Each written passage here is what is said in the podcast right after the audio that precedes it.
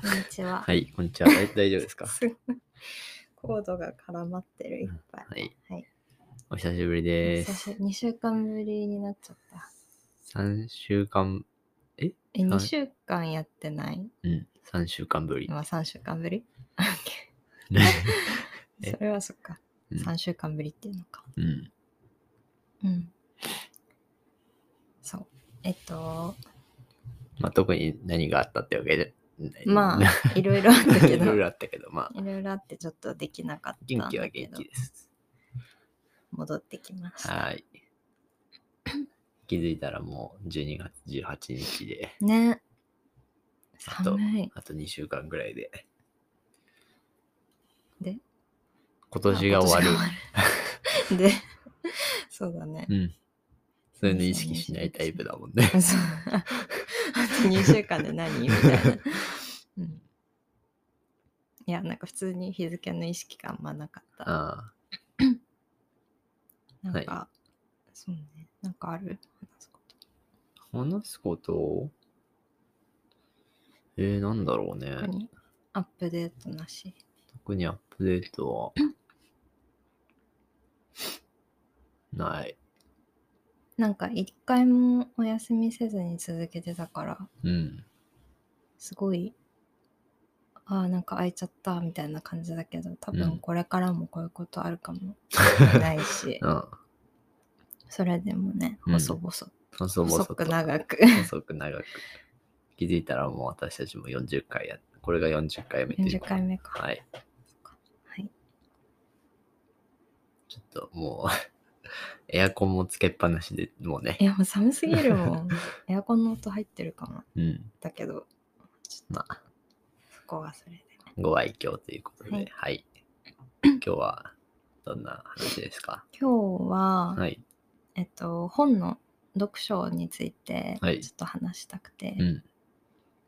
で、なんでかっていうと、まあ、この2週間の間で、まあ、ちょっと、ポッドキャストも休みしてたし、いろいろ別でね、やんなきゃいけないことがうん。あったりとか、お互い忙しかったので、ちょっと心にも余裕がなかったんだけど、うん。えっと、なんかそういう時に、うん。こう、そっちばかりに、うん。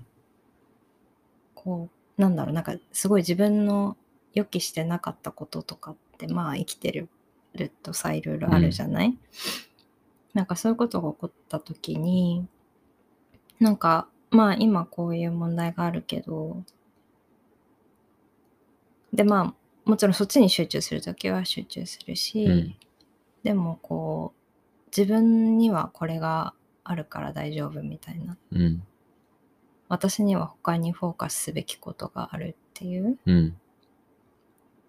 ものがあるとなんかすごくいいなと思って、うん問題は問題でうん。自分のこう なんだろう自分をなんか例えばやってて楽しいこととかうん癒されることとか、まあそれが仕事の人とかもいるだろうし、うん。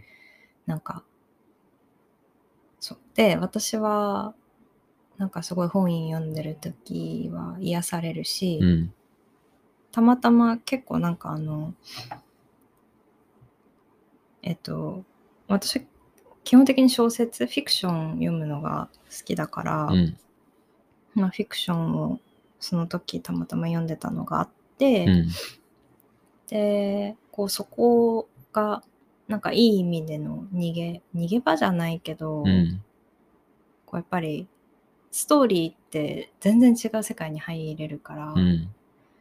なんかこうそれでちょっといろんなことを忘れられたりとかするので、まあ私が単になんかそれが読書が好きっていう話なんだけど、うん。でなんかそれでまあ今年ももうすぐ終わるから、うん。なんか今年のなんかベスト本みたいなのを話せたらなって思って、はい。まあ健吾くんはあんまり今年読まなかったみたいなので、うん。基本的にあんまり本読まない人だから 俺は。うんうんうんそうだからちょっと私だけなんだけど、うん。なんかあのブブックログブックログブッうん。クログっていうのこれ？ブックログだうんブックログっていうサイトがあって、うんアプリもあるんだけど、うん。で私それにいつも読んだ本を 結構さ私読んだ本忘れたりするのね、うん。内容とかも忘れちゃったり、うん。だからなんかあの、まあ、映画もそうなんだけど、うん。一回こう読んだり見たりしてるのにまた同じの買っちゃったりとかうん。しなしたことあるから、そういうのがないように、うんなんか結構あのいつもこう自分が読んだものは読んだって入れて、でいなんか感想とか、うん。まあなんか本の SNS みたいな感じでうん。感想とか星5つとかつけられるかうら、ん。例としてやってるんだけど、うん。でなんかその2021年のうん。私のベスト本っていうのを3つ？うん。なんか上げあの上げて、うん。あの音楽のプレイリストみたいな感じでブックリストをうん。その3つ3冊上げて作るとなんか図書カードももらえるかもみたいなキャンペーンやってたから、うんなんかブックリスト作ったことなかったんだけど、うん初めて作って、うん。だからその3冊についてちょっと話そうかなっていうのと、うん。あとまあ一番最近読んだ本についても話せるかな。うん。まあちょっと正直こう、うん、まあそう。うん。いいと思います。うん。そう。で、なんか私が今年2021年、私のベスト本っていうので、うん。えっと、一つ目は、蘇我の娘の、あ、待って、これ蘇我の娘じゃないんだっけ？蘇我の、蘇我の娘の古事記っていううん。本です。そう。ちょっと待って、これ娘って読むんじゃなかったかもしれないけど、あの、漢字は娘です。うん。で、えっと、諏訪柳さん、うん。作家さんうです。ん。で、あのまあ、蘇我氏が撃たれた、えーこれなん、えー、知らない。なんだっけ？何の辺だっけ？見たこともぐない。だぐだ。え、これでも聞けばね、みんな、みんな知ってるはず。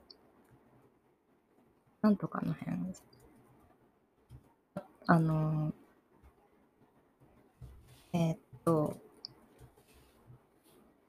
まあ、一種の辺？え、一種の辺かな？そうだね、一種のう辺ん。で、まあその時代のお話なんだけ？ど、お話というか、まあこれもフィクションなんだけど、うん。ちょっとね、ファンタジーっぽい感じの要素もあって、で、あのーまあ、古事記が編纂されるまで、うん。編纂され、どうやって編纂されたかっていう話うん。で、なんだろうね、うんまあざっくり言うと。うん。で、その、まあ兄弟愛みたいなうん。のが結構テーマになってるのかな、うんなっていて、うん。ですごいこういろんななんだろういろんな運命に翻弄されながら、うん。その兄弟男の子と女の子の兄弟なんだけど、うん。がまあその時代を生きていく様を描いたうん。ストーリーなんだけど、もうねめちゃめちゃ泣けるえ、なに主人公は、なにその、別に有名な人じゃないんだ。一般市民なんだ。いやえっとねどうだったかないや一般市民ではないとあ、ではないんだ。あの、すごく、それこそ、まあ、え、えら、偉いっていう、なんていうの、うん地位の高い。家の、そう。で、あのーお父さんが国史を編纂してて、まあ、国の歴史うん。を書物に残そうみたいな感じで国史を編纂してた人で、うん。でそのお父さんの子供たち山鳥と小玉っていううん兄弟で、で妹が小玉っていうんだけど、うん。彼女は盲目なのねうん。だけどこう一度聞いたことは絶対に忘れないうん。あのすごくいい良い耳の持ち主で、うん。で本当にこう美しい少女として育つんだけど、うんでもう山鳥は常にこうそんそういう子子玉を守り続けるうん。心優しいお兄ちゃんで、うん。まあだけどこういろいろその間にもまあその時代の争い事とか、うん。まあいろんなことがあり、運命に翻弄されその兄弟も別れざるを得なかったりとか、もうねすごいすごい感動したの。うん。ねうん。そう。でなんか私これはすごい本当によくっていろんな人に勧めてるんだけど、なんかあんまりこのそんなにこうなんて言うんだろうなんか作家さんも私初めて聞いた名前だったし、うん。そうすごいこう有名でこうなんか本屋さんにバーンって出てるっていう感じの本でもなかったから、うん。まあなんかあんまりみんな知らないうん。感じだったんだけど、なんかこのブックリストに私が入れたらなんかすぐこのブックリストいいねしてくれた人がいて、うん。でその人のブックリスト見たらその人もそれ入れてて、えー。なんかちょっと嬉しいみたいな。うんうん。そうそうそう。ブックログはそういうの結構楽しい、うん。え、うん、なんか、などういったところが良かったの？なんか。えもうなんかその兄弟愛とかそのけなげなこう、うん。ピュアな愛みたいなところ？うん。がすごく泣けるうん。というかもうかん心揺さぶられる、うん。なるほどね。うん、うん。っていうのが蘇我の娘蘇我の娘？ごめんちょっとさなんか、フルコトブミって書いてある。あそうだそっちだ蘇我の娘の「古事記」じゃなくて「古事記」って書いて「古ことぶみ」え著者のさ名前もさ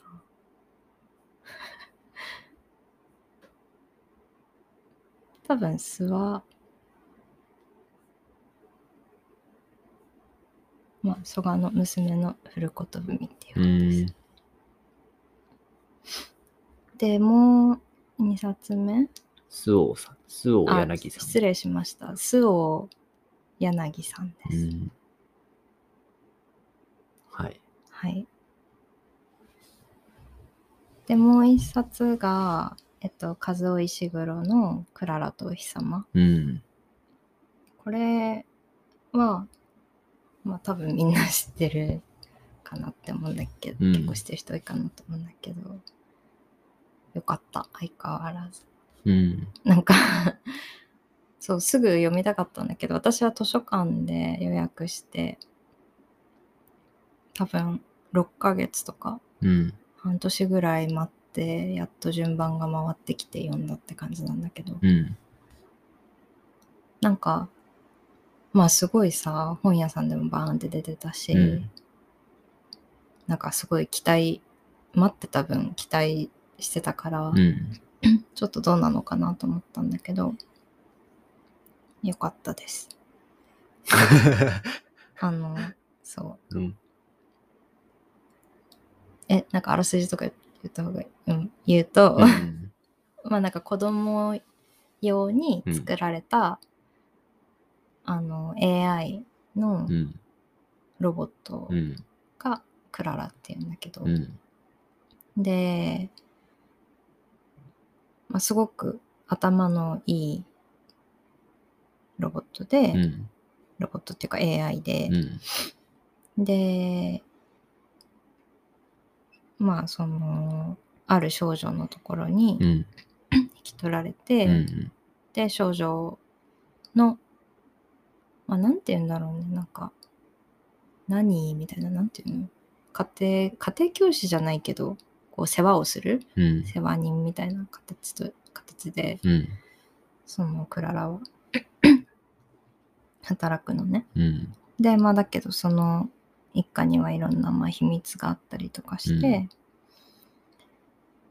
でなんかまあ最終的にその子供はみんな成長するからさうん。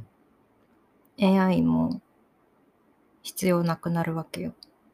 うんうん。まあ、世話役としてはねそうそう世話役としての、そのクララはうん必要とされなくなる。うんでまあそれはみんなそうなんだけどね。うん。でまあそのクララの、まあ、人じゃないけど人生みたういなんのが描かれてるんだけど、なんかすごくやっぱ AI だからもちろん感情はないんだけど、うんなんだろうなんかすすごいね絶対に感情はないのに、うんなんかあるように思えてしまううん。気持ちにさせられる。うん。だからすごいこうその捨てられた後のクララうん。もう別に悲しいわけじゃないんだよね自分がもう。使われなくなるからとかあと秘密を知ったりとか、こうクララのためにいろんこう働いてる時もなんかこうその人間みたいな感情はないんだけどうん。なんかすだからこそのだからこそ感じちゃうなんかこっちの感情。えななんて言うんだろうな。なんかすごいね、まあとにかく面白かった。なんかすごいそのあの SF みたいな感じでは全くなくって、うん。なんかもちろんその AI のがたくさんある世界なんだけど、うん。AI に頼っ,、まあ、頼ってというか AI をうまく使って生きてるうん。人間がね生きてうんる世界なんだけど、なんかそこでじゃあなんかなんかそういう AI についての話ではなくって、うんなんかやっぱりこう人間のうん。愛とか、うん。なんかこう家族とか、うん家族愛とうか、ん。なんかそのコミュニケーションとか、うん。分かってほしいのに分かってもらえないとかさ、うん。そういう気持ちとか、うん。なんかそういう部分をうん。なんかクララを中心にしてるのにそういうところが描かれてるうん。ようなお話、うん。そううん。なんか結構あの状況説明みたいな文が全くない、まあ全くなくはないかな。まあでもほとんどないから、なんか最初ちょっとあんまりよく分かんなかったりとかするんだけど、なんかこうロボットの型の名前とかも急に出てきて、うん。これは何の名前なんだろうとか。うん。なんかこうそういう説明文があんまりないんだけど、でもその分なんか自分で結構いろいろ想像しながら読めたかなっていう感じの本、なるほどね。そうで最後のこれはこんな感じはい。はい。最後の3冊目が、えっと、Thinking Fast and Slow。でこれも、えっと、世界的なベストセラーになった本で、うん。ダニエル・カーネマンさん、うん。ノーベル賞を受賞したことのある人の本で、うん。えっと、そう、これはなんかすごいベストセラーになってたから、うん。なってたから読もうって思ったうんっ。ていうだけなんだけどあのまあ私は大学学部経済学部で、うん。でまあ統計とかうん。も取ってたから、あと結構あの行動経済学とかも興味あって、うんそういうクラス取ってたりしたから、うん。基本的にはそういうあ、ちなみにごめんなさい。これ、えっと、なんなんていうんだろう文。ジャンルとしてはノンフィクションで、じ実用書というか、実用書じゃないかなんて言うんだろう、こういうの。あの、まあ、心理学者のうん。人が書いた、うん。まあ、こう、行動経済学的なうん。分野のうん。話で。うん。で、結構なんか、いろいろ忘れてるところとかあったから、うん。なんかそういう統計の話とか、そういう面白さとか、うん。なんかこう、すごく、インテリジェンスな部分、IQ とか、うん。なんかそういう部分と、理性、うん。ラショナリティが全然違うっていう話とか、うん。どれだけ頭がいい人でも、うん。こう、頭がいいからといって合理的だな判断ができるわけではないし、うん。こう、自分の理性を保てないかったりするうん。とか、っていうのをなんかすごくたくさん例を挙げてひたすら、そう、うん。話してる。教科書的な感じなの？あ、すうん、うん、うん、そうね。教科書的な感じ。で、最後にアペンディクスで彼の文献、あ、文献じゃない、文え、なんていうの？あの、えっと、一緒に、この人ともう一人の心理、その人も心理学者かな？が書いた、うん。あの、論文だ、論文も。うん。アペンディクスついてて、結構分量的にも重たいから、うん私はすごい読むの時間かかったんだけど、うん。英語だしうん。でもあの、うん、だから挫折するかなと思ったけど面白かったから、うんなんかちょっとそういうバックグラウンドがある人とか日本語でもあるあるのか日本語であるかわかりませんな なるほど。でも結構、え、なんかめちゃめちゃベストセラーになったから、あるんじゃないかな。なるほど。うん。そう。これは面白かった。この、えっ、と、蘇我の娘の古言文と、うん。クララとお日様と、あるじゃん。あ、あった。ファストスロー。あなたの意思はどのように決まるか。あ、上下巻に分かれてるかな、日多いだと。うん。うーん。なるほど。そうそうそ日本語でもやめます。う。ノーベル経済学賞を受賞しているうん。人でした。はい、でも心理学者なんだ。あれ？じゃなかったかな？ちょっとダニエル・カーネマン見て。うん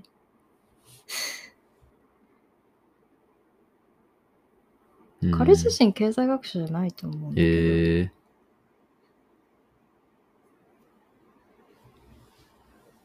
そんな行感じ。動経済学って面白いよね。面白いよね。勉強したことないけど、俺は。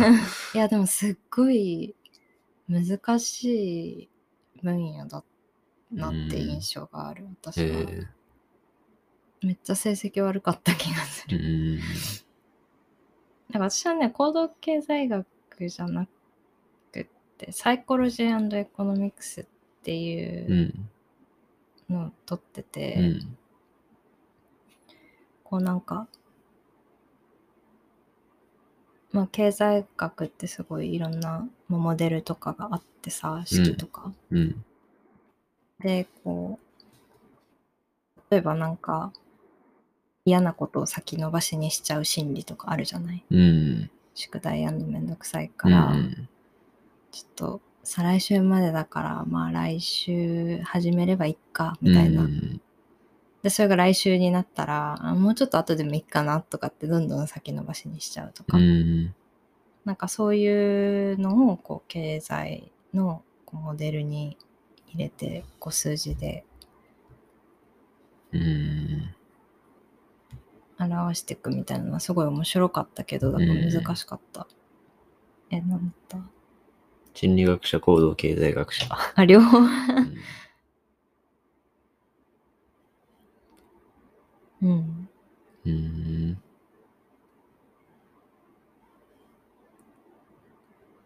あ、そうそうそう、バークレーで博士号を取ってる。うーん。なるほどね。なんかでも、行動経済学、まあでも、ごめんね、あの、他の二つももちろん、あれ、うんいや、なんか、すごいなんか、こういうのってすごい研究されててさうん、多分きっと、なんか、いわゆる大企業とかはさ、うん。マーケティングとかうんにさ、うん。もうどんどん取り入れてるわけじゃん。きっと。なんか、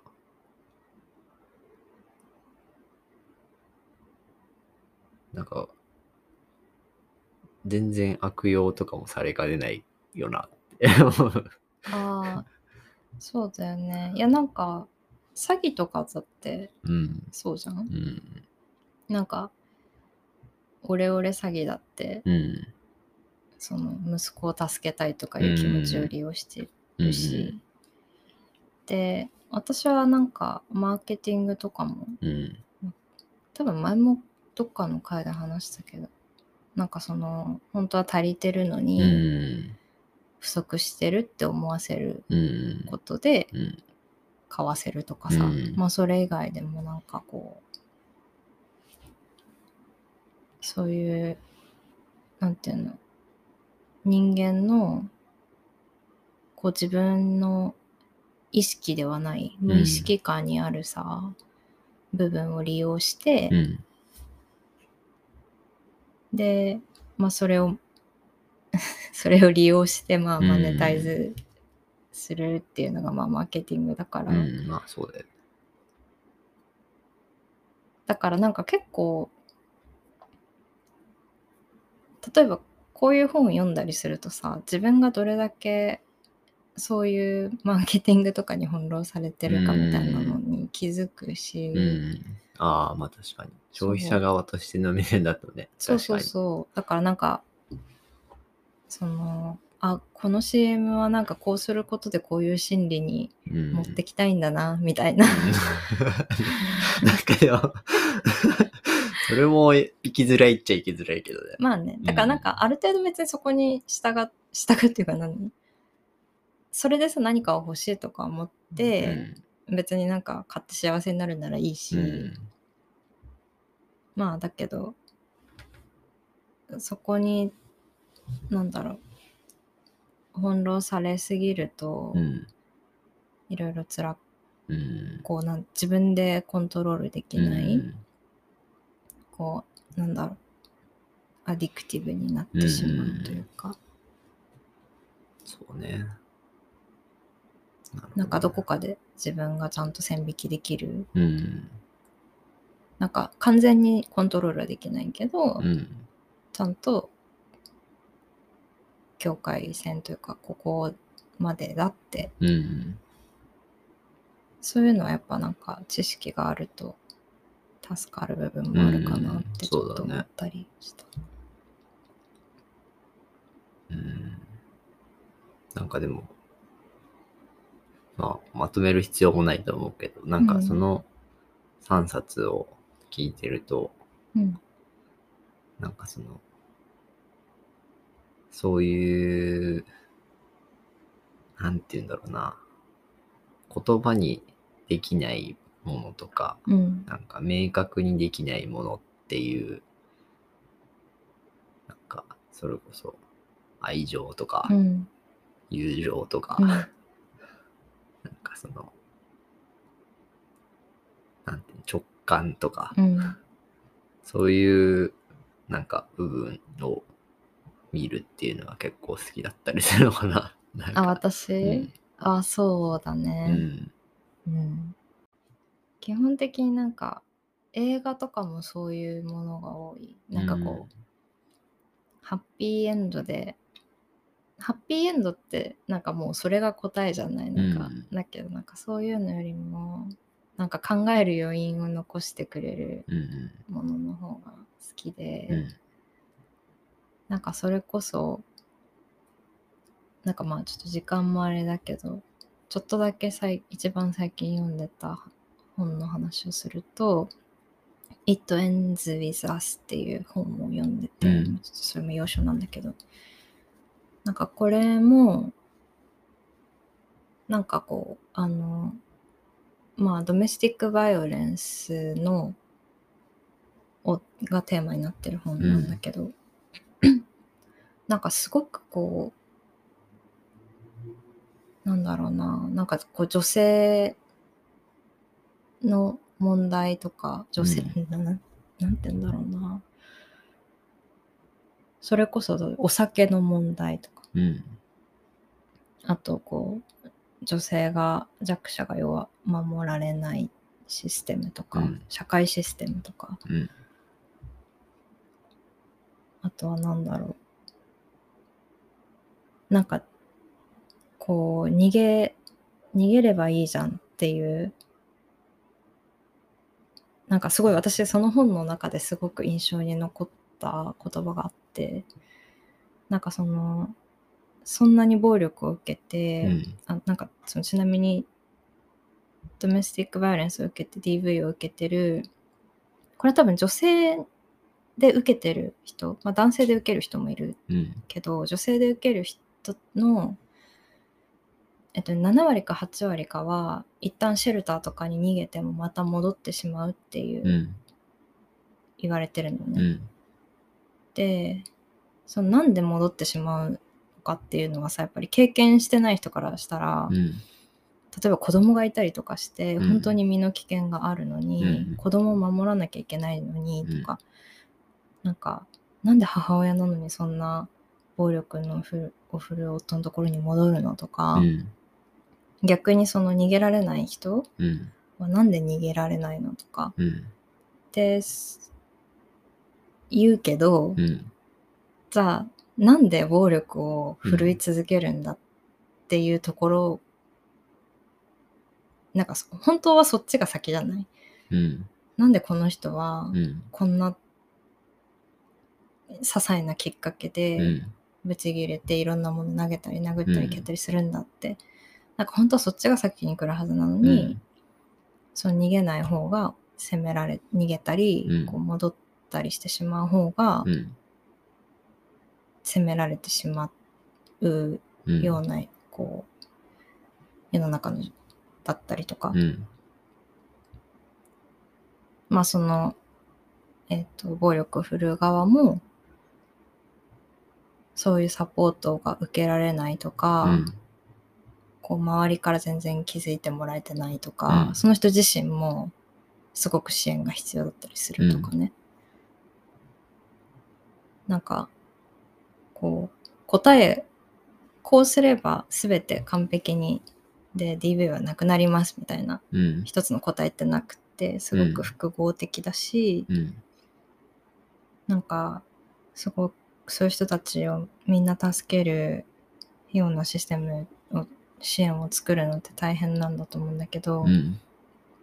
なんか私よく図書館に行くんだけどさ、うん。そういう図書館とかってなんか、D、トイレとかに家庭内暴力の相談はこちらまでみたいな電話番号とかうん。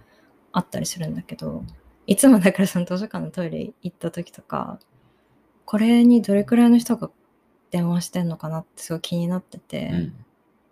なんか本当にそれがうまくいってたらうん。それはいいことなんだけど、うんでもなんかじゃあ電話した着信履歴を見られたらどうしようとか、とりあえずちょっとどういう支援があるのか検索したいけど検索履歴見られたらどうしようとか、なんかそういうことで不安になったりするんじゃないかなとか、うんうん。なんかそれこそまあなんか結構そういうのはアメリカの映画とかあの読んでた「It Ends With Us」って本とかうん。でしかちょっと私はあんまり考えたことないけど日本だとどうなってるのかなとかうん。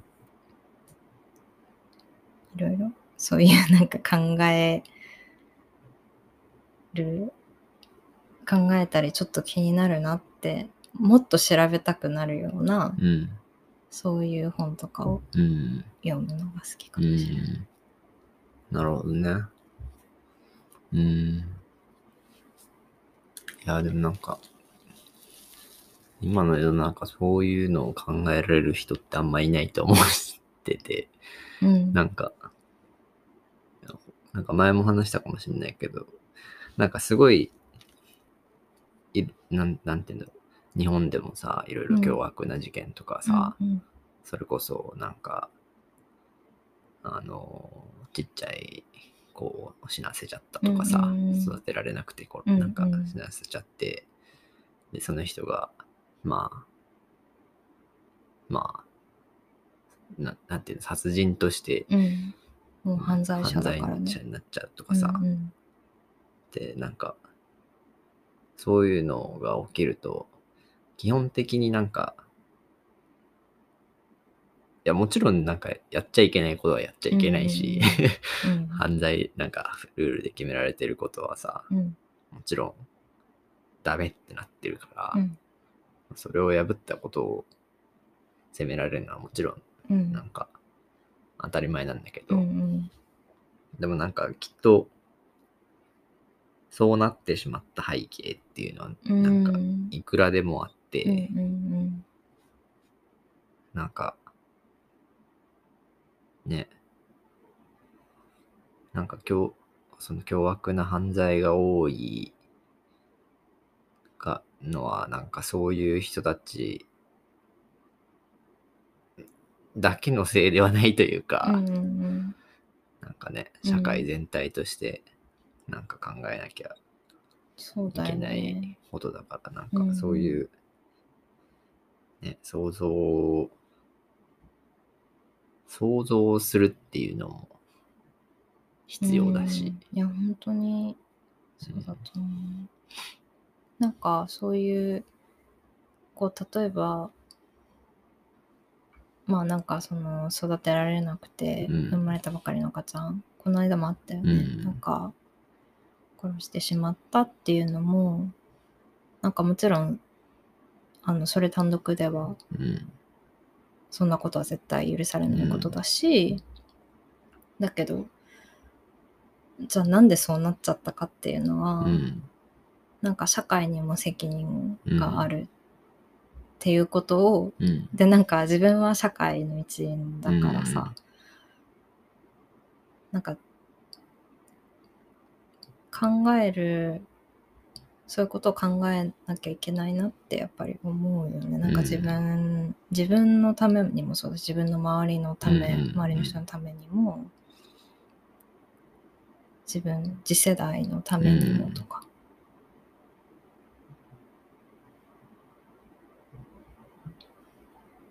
まあそういう人が増えればいいよね。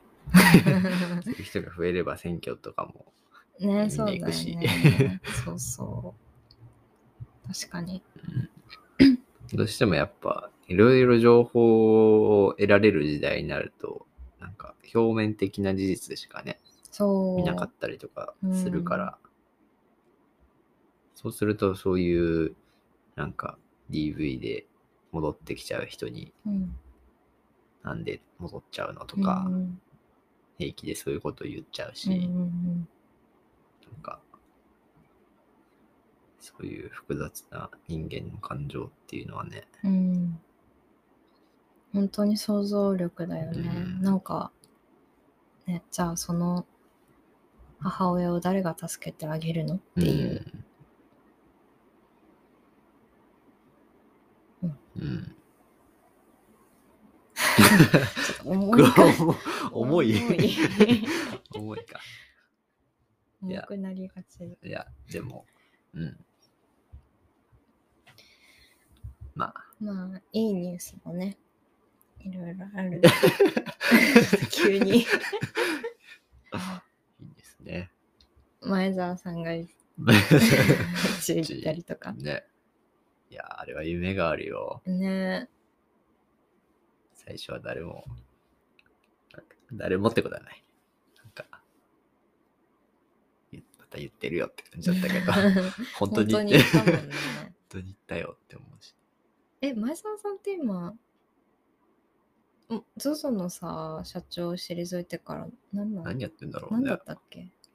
全然知らない。なんかでも、あれだけの、なんかもずっとお金配ってるおじさんって イメージう、なんかだね。超富裕層のお金持ちで、うんいろいろなんかね、動かしてる人、うん日本経済を動かしてる人がも宇宙にね、リスクを負っていくっていうのはすごいよね。ね、前澤さんの話でいい感じに終わらせようとしてるけど。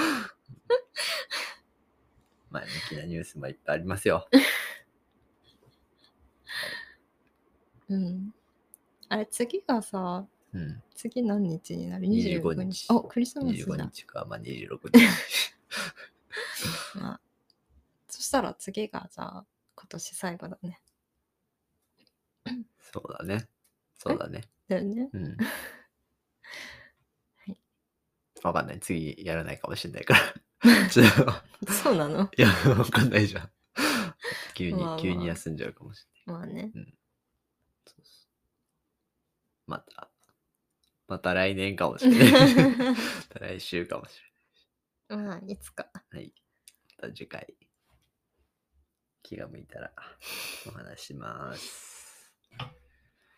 はい。はい。さよなさよらな。ら。